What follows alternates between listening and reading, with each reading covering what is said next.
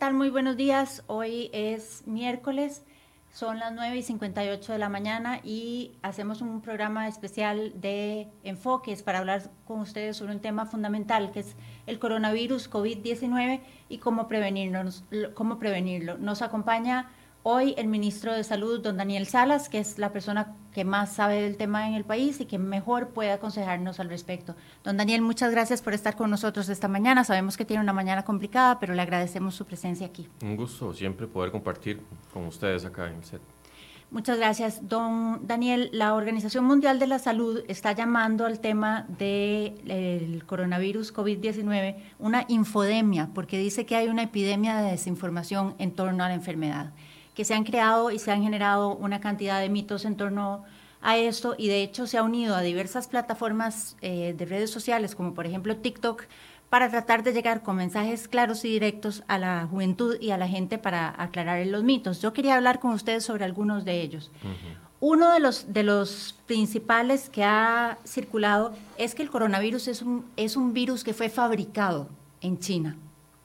Bueno, eso siempre hay, ¿verdad? Cuando sale un nuevo virus, eh, empieza a circular en la humanidad, no faltan las teorías de la conspiración y que es un virus de laboratorio. Lo cierto es que los virus eh, son milenarios, nos han acompañado a la humanidad y nos seguirán acompañando, posiblemente incluso persistirán ah, después de que nosotros, si es que dejamos de existir como, como raza en algún momento, pero los virus tienen esa tendencia de que de alguna forma de los animales, generalmente son el reservorio más grande, hacen algún tipo de ajuste genético y logran adaptarse al humano y transmitirse entre personas. Esta no es la excepción. Esta no es la excepción. Ya lo vimos con la pandemia de influenza en el 2009 ya incluso los otros coronavirus que tenemos ya circulando entre nosotros, son cuatro que circulan y nos provocan resfrío de vez en cuando, en algún momento pues posiblemente se introdujeron de esta forma como estamos viendo con este nuevo coronavirus. Este aparentemente proviene de eh, los murciélagos, ¿verdad? Se dice que el reservorio general de los coronavirus, porque hay mucho más que los seis o siete, digamos, que, que pueden eventualmente afectar al humano, hay muchísimos, muchísimos más y son el reservorio natural, se ha dicho que mayormente son los, los murciélagos. Otro de los mitos es que los remedios caseros pueden curar o prevenir el coronavirus. Vamos a ver, en esto eh, los virus pues en realidad actúan tratando de atacar o lo atacan el sistema inmunológico. Ah, lo que aquí importa en realidad, doña Silvia, es una buena alimentación y la alimentación tiene que ser balanceada, tiene que tener los diferentes grupos alimenticios, que tenga las vitaminas necesarias y los antioxidantes necesarios hay gente que anda buscando una pastilla o algún remedio que vaya a ayudarle al sistema inmunológico a aumentar su actividad. Lo cierto es que si usted la, la, el combustible principal del sistema de defensa de nuestro cuerpo es la alimentación, el descanso, que eso es importante porque hay gente que no logra dormir lo suficiente y eso también hay que ver cómo se aborda, ¿verdad? gente que duerme muy poquito, y la actividad física. Esos son los tres motores de nuestro sistema de defensas. Eh, hay gente que dice, bueno, es que si tomo tal medicamento o tal complemento vitamínico... A, mí me dijeron ayer, si, si hago gárgaras de agua oxigenada o si hago gárgaras de agua tibia con sal. Eso no, o sea, esos son más mitos que otra cosa y en eso sí hay, yo le he insistido, infórmense de las fuentes oficiales o de los medios de comunicación que reproducen fuentes, de medios oficiales. oficiales. Y es que ahora es tan fácil, ¿verdad? Porque nos llega cualquier mensaje, cualquier audio de cualquier persona y lo más fácil es creer, ¿verdad? Pero justamente tenemos que ser más serios y más responsables con el manejo de información. Y si queremos tomar una actitud en nuestra vida, imagínense lo que es dedicar todos los días a hacer unas gárgaras de, de sal en la mañana, cuando yo me basé en un, en un mensajito que me llegó por WhatsApp, ¿verdad? Que, O sea, seamos más serios, de verdad, vamos y busquemos la información que verdaderamente está verificada con evidencia. Los desinfectantes químicos, incluyendo el cloro, el eh, cloroformo, ¿Pueden matar los virus en las superficies? Sí, todo lo que tiene cloro o incluso yodo o el alcohol eh, también, que puede estar en solución de gel, en solución acuosa, que tenga una concentración de 70 grados o más, es efectivo para matar muchísimos virus, no solamente el, nuevo coronavirus, sino muchísimos virus, no sobreviven ante esa condición. Perfecto usted necesita obligatoriamente comprar y tener máscaras, mascarillas en su cara. Las mascarillas, las mascarillas ya lo han dicho las autoridades mundiales más expertas en el tema, tanto a nivel de OMS, de los diferentes centros de prevención y control de enfermedades en Estados Unidos, que las mascarillas son para los que están enfermos, los que están con síntomas respiratorios. O el personal de salud. O la gente que está cuidando, que tiene que tomar muestras de esas personas. ¿Por qué? Porque las mascarillas normalmente lo que, lo que permiten es que cuando uno está tosiendo o estornudando, las partículas de saliva se quedan atrapadas ahí principalmente. Pero una persona que quiere más bien proteger y que las partículas no lo invadan, no va a lograr mayor cosa con una mascarilla, porque la mascarilla eh, la cubrebocas no tiene en realidad un cierre hermético e incluso la porosidad que tiene, hay algunas partículas pequeñitas que incluso pueden traspasar. Entonces puede dar una sensación de falsa seguridad de que yo ya estoy protegido y eso es mentira. incluso hay gente que por estarse ajustando y acomodando la mascarilla se le olvidó que tenía que lavarse las manos constantemente y entonces más bien con las manos sucias, con el virus incluso, con saliva de otras personas, ¿verdad? Que tocaron objetos o pueden ah, llevarse más bien para acomodarse la mascarilla y se están sí, tocarse la nariz o los ojos y... Sí, me acomodé la mascarilla y más bien ahí, por ahí el dedo, ¿verdad? Más bien se metió el virus, entonces... Perfecto. Eh, hay que tener mucho cuidado con eso. Em, ¿El calor puede matar el virus? Exactamente, el calor, eh, las condiciones, por ejemplo, de climas eh, soleados y todo hace que el virus sobreviva incluso menos en superficies, pero es cierto, los virus en general, los respiratorios, ocupan de humedad, por eso es que ocupan de las gotitas de saliva. El momento que la gotita de saliva se secó, el virus ya se murió. Entonces es cierto que el calor también los eh, destruye. ¿El virus puede ser transmitido a través de correo? ¿De correo postal, de, paquetaje? No, eso ya se ha descartado. En realidad son condiciones, como hablaba, tendría que venir el correo casi que en una, eh, en una cajita sumamente húmeda con condiciones favorables para que el virus sobreviva muchas, muchas horas, pero en realidad a través de correo o paquetes eso no, no se va a transmitir. Los niños no se infectan de coronavirus. Ese es otro de los mitos que sí, circula. Sí se infectan con, corona, con el nuevo coronavirus. Eh, lo que pasa es que lo que se ha estado encontrando es que los niños son los que tienen el curso más favorable de la, del, del, cuadro. Incluso muchos de ellos no manifiestan ni siquiera síntomas del todo. Pueden estar con el virus y no tienen síntomas o bien tienen síntomas muy leves. Entonces, no es cierto que no se afectan, lo que sí es cierto es que entre más edad y especialmente después de los 50 años, vemos que ya empieza a haber más frecuencia en los grupos de riesgo, ¿verdad? Personas con hipertensión, con diabetes, con cáncer, con enfermedades pulmonares crónicas como el asma o enfermedades cardiovasculares, sí hay más frecuencia de que puedan avanzar hacia una dificultad respiratoria, una, una, enfermedad más grave. Un cuadro más riesgoso, más, más, complicado. Sí, que no es que no es tampoco es sinónimo, porque la gente tampoco quiere decir que usted es hipertenso y porque ya tiene más de 50 años ya se va a enfermar gravemente con el nuevo coronavirus pero sí la posibilidad justamente de que es mayor, es correcto. Ni tampoco quiere decir que porque el cuadro en los niños sea un poco más favorable, no los tengo que cuidar y no los tengo que enseñar a lavarse bien las manos y no los tengo que enseñar a estornudar y a toser bien. Aquí el concepto básico es cadena de transmisión. Cadena de transmisión significa que una persona que no se cuida, que tal vez tosió al aire libre, llegó un niño, por ejemplo, y ese niño se infectó. El niño tal vez está lo más bien, ¿verdad? era un síntoma muy leve, pero ese niño infecta. Cada persona que se infecta con este virus puede infectar a dos o un poquito más. Entonces, esa, esa multiplicación como un efecto dominó, cuando tenemos esos dominós que verdad que uno aprieta uno y se van varios ahí en, cascada, es lo que ocurre con este virus. Entonces, lo que ocupamos es cortar cadenas de transmisión y los niños pueden ser justamente y son una de, las, de los, elementos de, los eslabones de la cadena. Perfecto. Eh, otro de los mitos que circula es que la gente que se infecta de coronavirus va a morir sí o sí. La mayoría de las personas que se infectan con el nuevo coronavirus lo que tienen es una enfermedad leve, como un resfrío, como lo hemos tenido usted y yo muchas veces. Eh, ya indicamos, hay un porcentaje, especialmente en personas con factores de riesgo, y cuando la edad está ya más de 50 o un poco más, y que sí pueden progresar a una enfermedad más grave. Eh, más o menos se dice que un 14% de todos los casos pueden tener enfermedad con dificultad respiratoria, de los cuales hay un 5% que sí van a ocupar una atención hospitalaria y lo que se ha visto es que hay entre un 2, un 3% que ha ido variando de que sí pueden eventualmente tener un fallecimiento. Lo que pasa es que en eso hay que ser muy claros que eso va a depender de las condiciones climáticas, de los sistemas de salud, de la educación de la gente y también incluso de la capacidad de detectar la enfermedad. Recordemos que estas estadísticas se basan mucho en lo que ocurrió en China, lo que ha estado ocurriendo en China. Y China tuvo aproximadamente un mes de que no, o sea, no estaban contabilizando nada de lo que estaba ocurriendo. Entonces también ha, habido muchos asuntos de que pueden haber casos, sí, vacío de información, de, casos que no se registraron, personas asintomáticas, que parece que hay un 1.6% de personas, y puede ser, yo estoy seguro que son más, que no cursan con síntomas del todo. Y esos, entonces también uno, pues, tendría que tener un panorama mucho más claro, ¿verdad? Con, un seguimiento más para estar mucho más... Con, China es particularmente complicado el tema de la, de la información, ¿verdad?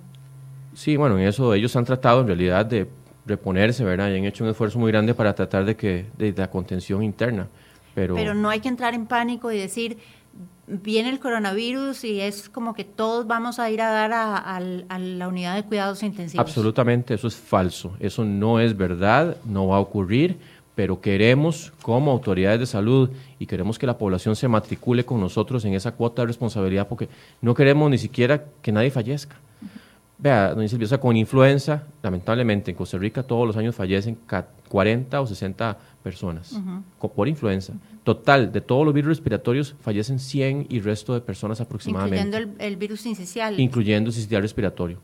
Pero lo, que, quisiéramos, que más bien estas herramientas que tenemos para combatir las infecciones, como el lavado de manos frecuente y especialmente antes de tocarnos la cara, o el protocolo de la tos y el estornudo, que es taparnos con la cara interna del antebrazo, con nuestro hombro, o bien el no saludarse, especialmente cuando hay picos respiratorios, cuando un virus aumenta su actividad, o en este caso que ya puede entrar el nuevo coronavirus, no saludarse de mano es importantísimo, no darse un beso porque en las manos justamente ahí van los virus. Y si usted no se lava las manos, se tocó la cara, ya se está autoinoculando. Las personas que están con síntomas de tos, de estornudo, con fiebre, no deben de ir a lugares conglomerados, tienen que quedarse en la casa recuperándose. Además de que es para la misma persona ir y trabajar o estudiar con esos virus, con fiebre y todo, o sea, eso más bien, además de que está poniendo en riesgo su propia salud, porque el cuadro se puede empeorar, se, puede, complicar, o incluso durar más tiempo en recuperarse, está infectando a otras personas, porque si está en esa fase de, tos copiosa, de estornudos ah, constantes, con secreción nasal,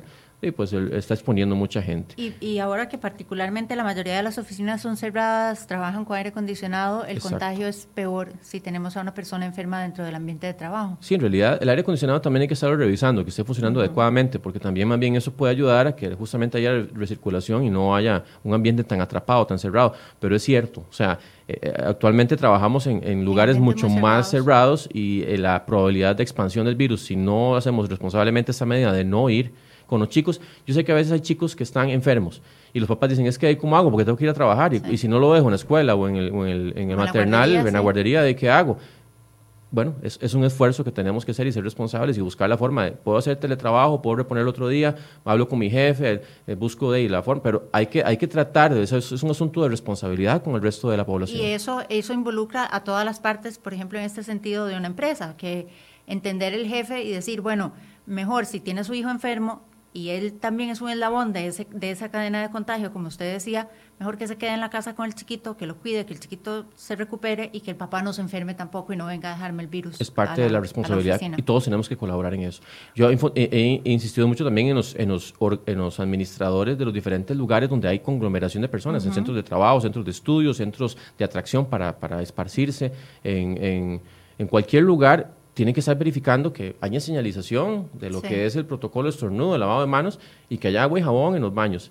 Porque a cada rato vemos denuncias de gente que se expresa en las redes, es que fue a tal lugar y no había jabón. Es que, claro, pero entonces hay que denunciar y, sobre todo no, no, esperar a que haya denuncia, más bien que haya un trabajo proactivo. Ojalá que tenga un encargado de mantenimiento que esté supervisando y revisando que constantemente haya. Y también yo preocuparme por, por mi salud y por tener yo también a mano ese equipamiento para yo saber que si voy a algún lugar y no había jabón, yo tengo un alcohol en gel o tengo una toallita desinfectante con la que me puedo lavar las manos y me puedo limpiar. Sí, porque también es otra cosa que me han dicho ahora con el racionamiento de agua. Me dicen, entonces, ¿cómo quiere usted que me lave las manos si es que de, están cortando el agua constantemente? Yo ya he estado en comunicación con doña Yamile Astorga, la presidenta de la IA, y estamos tratando de ver qué, qué, más se puede hacer, porque sabemos que hay un asunto de, de niveles de agua que caen y que en etapa seca, en época seca cuesta más, pero hay una cosa muy cierta que me dijo alguien, no me acuerdo quién fue, si alguien se lava las manos, está acostumbrado a hacerlo, va a buscar la forma de asearse siempre las manos. O sea, no eso es un pretexto para no asearse las manos. Y como usted dice, si en un lugar pues faltó el agua, pues, andar entonces tratar de tener por lo menos la solución, eh, ¿verdad?, desinfectante para las manos. Sobre el tema de las manos, doctor, a mí me, me, me llama mucho la atención porque, por ejemplo, uno sabe que los médicos, que las personas que trabajan en manipulación de alimentos, se les exige tener las uñas cortas. ¿Por qué? Porque las uñas guardan bacterias, guardan residuos de alimentos y de, cosas. Es recomendable que la gente tenga, eso presente, porque uno ve tal vez a veces mujeres con unas uñas larguísimas y uno dice, ¿cómo se lavarán esas uñas? Y eso guarda un montón de bacterias. Sí, bueno, en realidad sí es cierto que las uñas largas eh, tienden a guardar eh, un poco más cuesta, sobre todo por la limpieza, ¿verdad? Que tal vez cuesta un poquillo más, tal vez con un cepillito, ¿verdad? Por debajo hacer esa limpieza, pero lo, también es cierto es que las uñas cortas, si usted no se las lava adecuadamente, y por eso es que decimos que cuando hacemos el lavado de manos, tenemos que juntar, como hacer un puñito con la mano, ¿verdad? Contralateral y hacer este movimiento fuertemente con agua y jabón sobre la palma, porque las, uñas en general, aunque estén cortitas, siempre, o sea, siempre se va a meter ahí, va a tender a acumularse, ¿verdad? Todo lo que es la suciedad, que ahí están los microorganismos en la suciedad. ¿Cuáles son los consejos básicos, además del lavado constante de manos, que todas las personas deben tener en cuenta para evitar, a ver, no se trata de entrar en pánico, es lo que usted ha dicho, hay que, hay que ocuparse más que preocuparse. Pero recordemos a la gente qué es lo básico que debe tomar en cuenta, que debe hacer en su casa, en su centro de trabajo, con su familia, con sus conocidos, para recordar y reiterar esas medidas preventivas, de modo que esto no, no venga a ser eh, una tragedia en el país, sino que sea una gripe más. Exacto, eso es, esa es la intención y aquí ocupamos de verdad que todos se nos unan en esa cruzada, de que muchas cosas tienen que ser incorporadas como parte de nuestro comportamiento usual. Y eso es lo que a mí me preocupa, que a veces cuando hay pánico, cuando ¿verdad? la gente empieza, ay, es que, entonces ahí sí reaccionan, pero en realidad eso deberíamos de hacerlo como lavando los dientes, como vestirnos, como bañarnos, o sea, tiene que ser algo ya que lo hacemos automáticamente lo más importante, el lavado de manos. Y el lavado de manos, lo que hemos hablado con agua y jabón, que dure por lo menos 30 segundos el periodo de restregado de la mano, de enjuague y restregado. Y por todas las caras de la mano, la superior, la inferior. Todo, porque hay un, un, aparato que se llama un luminómetro que uno puede perfectamente poner ahí las manos cuando usted solamente se enjuagó 5 segundos por salir del paso, las palmas, usted pone ese aparato y usted ve el montón ahí de, bacterias, ¿verdad? microorganismos y virus que, están justamente por, por las, entre los dedos, en el dorso, en las uñas, en el espacio entre los dedos, los interdigitales. Entonces, ahí es importante lo que usted dice, es un lavado riguroso, con buena fricción, con buen jabón y que abarque la palma de la mano, los espacios acá que tenemos entre, entre los interdigitales, aquí, entre, ajá, los espacios justamente entre los dedos acá, haciendo este movimiento, después acá esto y esto, también aquí los espacios entre los dedos, pero desde el dorso de la mano, y también lo que yo hablaba, bueno, esta parte que a veces se nos olvida también, que tenemos que tratar de restregarla y hacer el movimiento con las uñas, que es hacer un puñito y hacer esto por lo menos unos 5 o 6 segundos y después con la otra bien fuerte. Y son quitándonos, 30 segundos. Quitándonos los, los anillos, ¿verdad? Ojalá, porque ahí en los anillos siempre queda humedad y ahí puede quedar justamente las bacterias solos. Y son 30 segundos que pueden evitarnos una gripe o algo más serio. Eso es lavarse las manos frecuentemente, especialmente antes de tocarnos la cara, cuando estamos preparando los alimentos, porque también a través de los alimentos, ¿verdad? este, después de cambiar el bebé, eso puede salvar una vida. O sea, así, así se lo pongo. Nosotros, yo le dije, ya tenemos más de 100 muertes al año, generalmente, en Costa Rica por virus respiratorios. Si lográramos hacer ese lavado de manos frecuente y no nos tocáramos la cara sino, sin haberse lavado las manos, eso se vendría para abajo pero sí, le digo que sustancialmente. Posiblemente tendríamos una reducción de un 50-60% de las muertes por enfermedades respiratorias. Cuando lo hicimos en el 2009 con la pandemia de influenza H1N1, la gente respondió, la gente empezó a lavarse las manos y resulta que se cayeron para abajo las infecciones respiratorias, se nos vinieron las tasas, estábamos maravillados. incluso las estomacales. Y las diarreas también. Entonces, para que usted vea lo efectivo que es y lo importante que es en nuestro curso normal, ¿verdad? La vida cotidiana, estarse lavando las manos. Y, como hablábamos, el virus entra por la nariz, por los ojos o por la boca. Si yo toco un objeto que alguien estornudó y lamentablemente, que esa es otra medida, no se cubrió con la cara interna del antebrazo o con un pañuelo desechable, un sello, yo toqué algo, me toqué la cara y ya la posibilidad es enorme de que yo me vaya a infectar. La otra medida justamente es el protocolo del estornudo. no hay nada... Es importantísimo. Ah, sí. Para los que somos conocedores de ese tema y que estamos dándole seguimiento hace ratos, no hay nada más preocupante que ver a alguien en un centro comercial, ¿verdad? En un restaurante que estornuda y al aire libre, ¿verdad? Hace, ah, shoot, todo el montón. Ni me diga. Si estuviera viendo también en una cámara infrarroja el montón de partículas que está tirando en el aire y cómo eso se va expandiendo por todo lado, ¿verdad? Y, y se va quedando en diferentes objetos, eso es un acto casi que de verdad, este, no lo digo, o sea, como criminal, si se puede decir desde el punto de vista de salud. Tenemos que ser muy educados y aprender a, ¿qué, qué está? O sea, es demasiado fácil. Quedamos con la cara interna de nuestro, de nuestro antebrazo y ahí dejamos todo, los, las, gotitas se quedan acá y no se van por todo ese montón. Y es un lugar que en realidad uno no interactúa. Porque si uno pone la mano también, la mano al final atrapó eso y si yo no me voy a lavar las manos inmediatamente, o voy a tocar algo, o, voy a tocar a alguien. Toco algo, le doy la mano a alguien y ya está. Ahí van las cadenas de transmisión, el virus de una persona a otra y se va haciendo todo ese montón que lo que llamamos que es un brote, una epidemia. Hay un poco de, educación, eh, de prevención por mí, pero además de educación y consideración hacia el resto de la gente, ¿verdad? De no, de no, sí, yo estornudo y, y ¡fum! que suelto todo, pero no estoy pensando en que tal vez esas otras personas tienen factores de riesgo y que pueden sufrir pueden llegar hasta morir por una desconsideración mía. Es que eso es, es además de que es una mala educación, mala etiqueta sanitaria, estoy poniendo en riesgo la vida de personas. Usted no sabe si alrededor hay alguien muy vulnerable, con un factor de riesgo muy importante, con un problema del sistema inmunológico, y con una gotita de saliva lo condené a una enfermedad grave y que al final hasta puede terminar muriendo. Doctor, hablábamos al, al, cuando usted llegó, eh, yo le decía, bueno, hay algo que yo pueda hacer para subir mis defensas, que yo pueda hacer para, para reforzar mi sistema eh, respiratorio. Y usted me decía que lo recomendable es visitar al médico. Sí, hay en realidad cuatro cosas que yo le recomiendo siempre a la gente que haga genéricas y que son más importantes eventualmente que algunos tratamientos específicos para aumentar las defensas.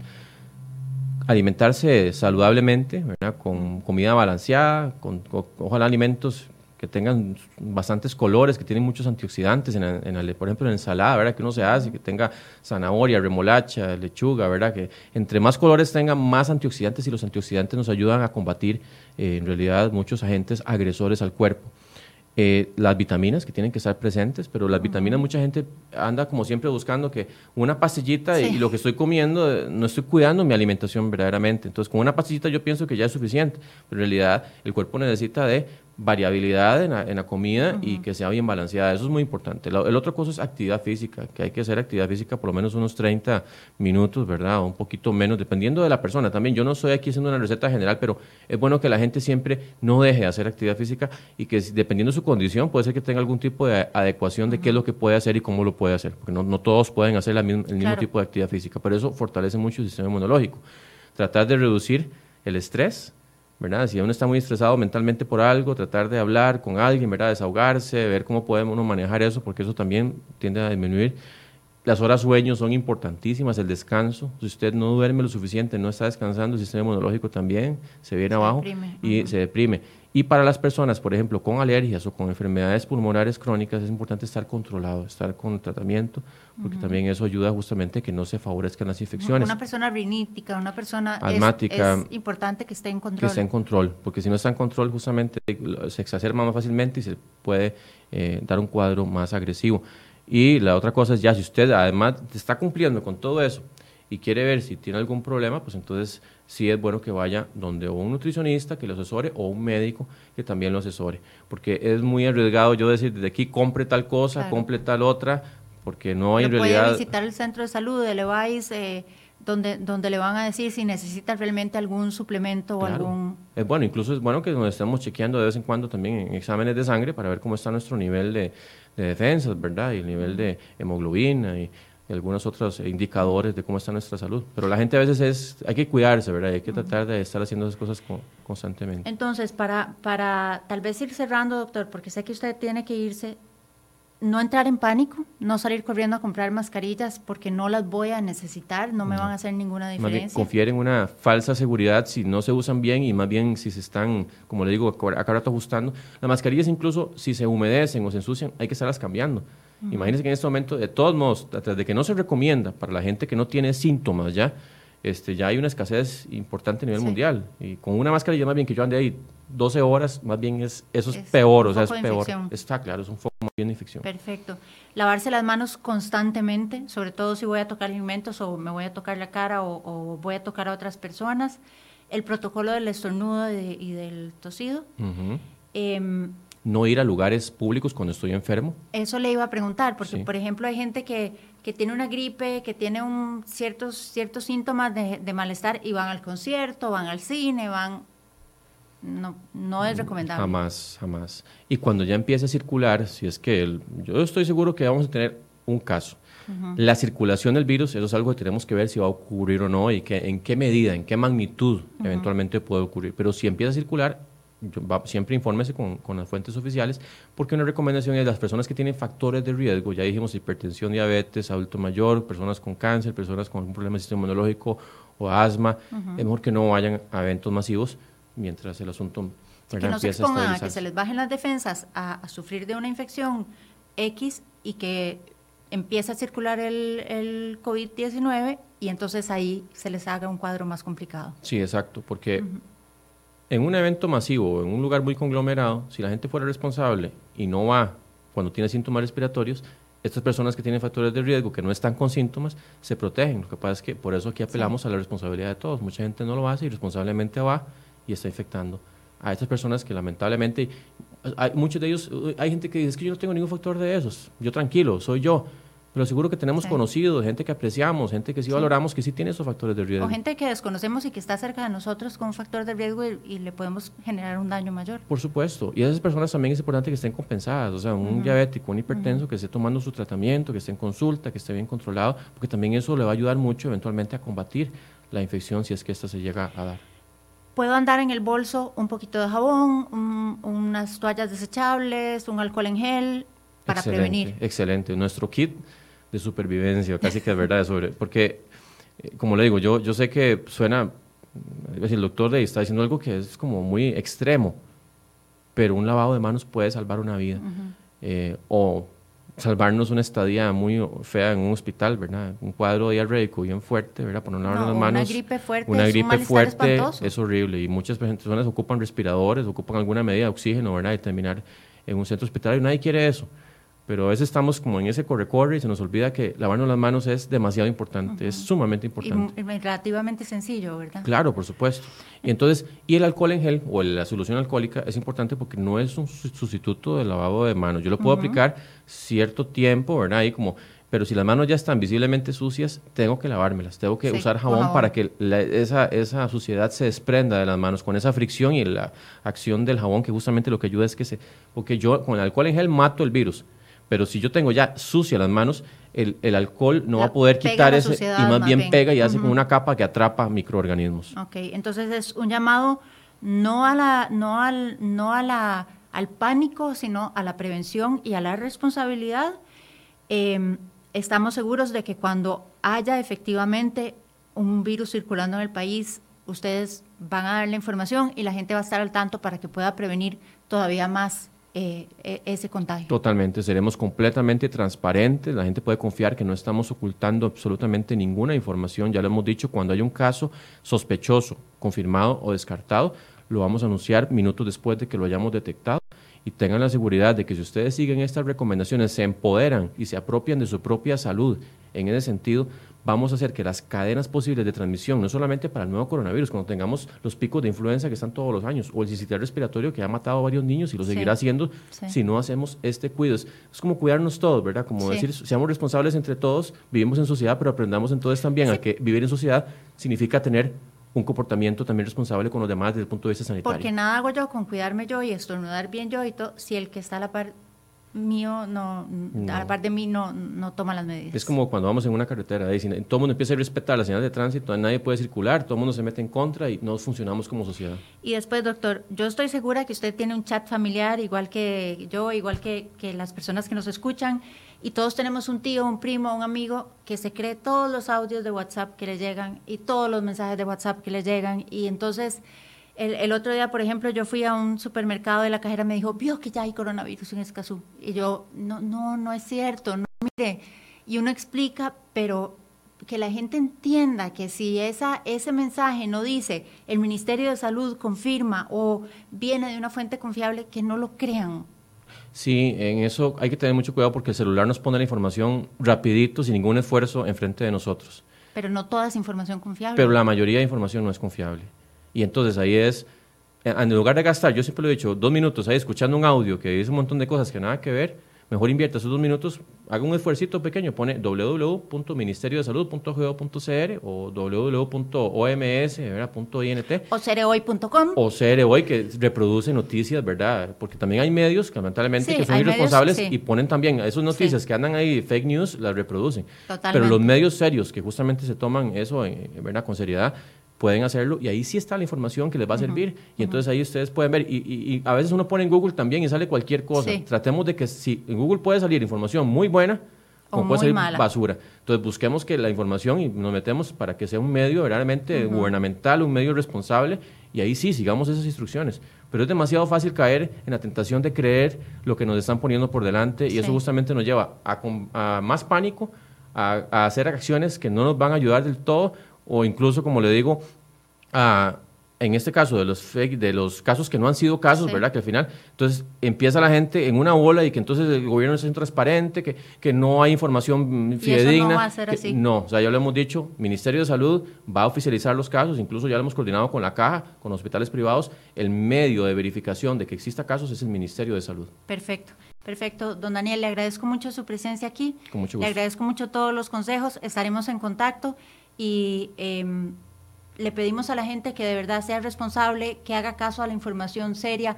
Muchas veces la gente es como que quisiera saber que sí, que ya existe el virus en el país y tiene como una ansiedad por saber si eso es, si eso es así y lo mejor sería que no llegue del todo, pero si llega, que actuemos con responsabilidad hacia nosotros mismos y hacia quienes están eh, alrededor de nosotros. Le agradecemos a don Daniel Sala su presencia hoy aquí. Usted toda esta información la puede repasar en nuestro sitio web cereoy.com o en la sección de videos de Facebook y también lo va a encontrar más o menos dentro de una hora, hora y media en Spotify para que repase los consejos del ministro de Salud, que es la voz autorizada para hablar sobre este tema. Muchísimas gracias, muchas gracias, don Daniel, y muy buenos días. Con mucho gusto.